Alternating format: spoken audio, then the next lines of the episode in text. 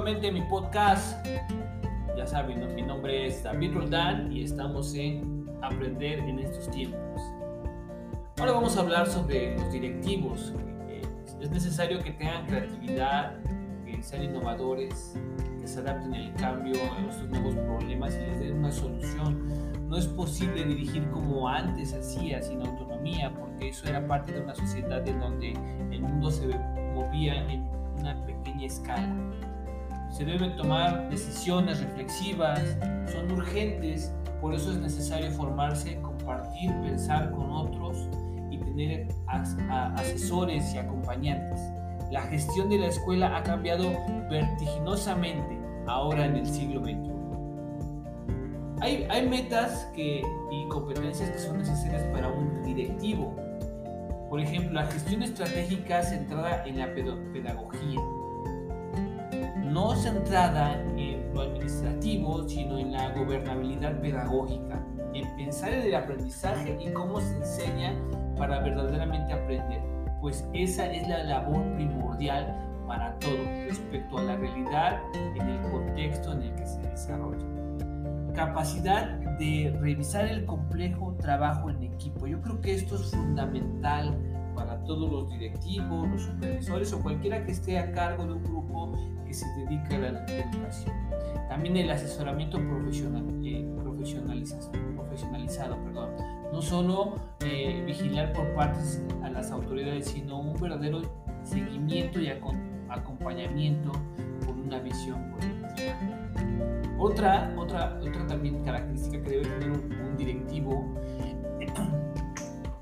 es el liderazgo transformacional.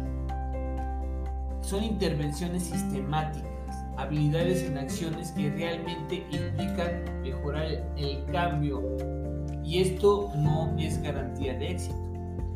Eh, también hay ocho grandes competencias que debe tener equipos directivos.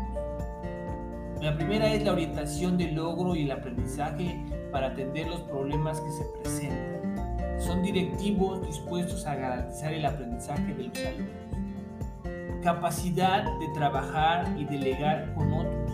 Habilidad esta habilidad de, de, la cultura colaborativa y el trabajo en equipo hace lo que cada quien y que cada quien haga lo que le corresponde. Que la escuela sea una comunidad de aprendizaje exista un desarrollo profesional de todos, capacidad de crear un clima y comunicación institucional sana, clara y proactiva, con liderazgo de transformar el aprendizaje del colegiado. También identificar lo que se sabe y lo que no se sabe para realmente crecer y avanzar como profesionales.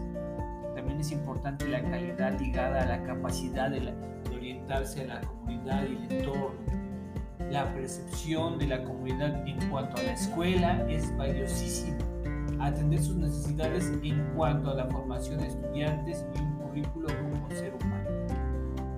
Además, también se necesita la negociación y la atención a conflictos. ¿Cómo resolver o aminorarlos? Dedicarles tiempo como directivo entre docentes y como comunidad. Remediar lo que surge de la misma escuela para tener coherencia entre lo que se dice y se y por último, la amigabilidad en el uso de la tecnología, ganando así la capacidad simbólica con, los estudiantes.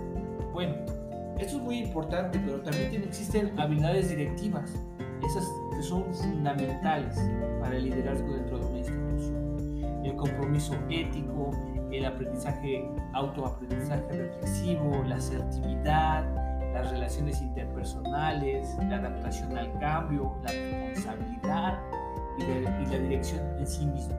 Todo eso son importantes para realizar un ejercicio de autorreflexión en cuanto al desempeño. Bueno, como sabemos estos temas son muy importantes. Por eso yo les pido que se sigan conectando a mi podcast donde seguiremos trabajando estos temas.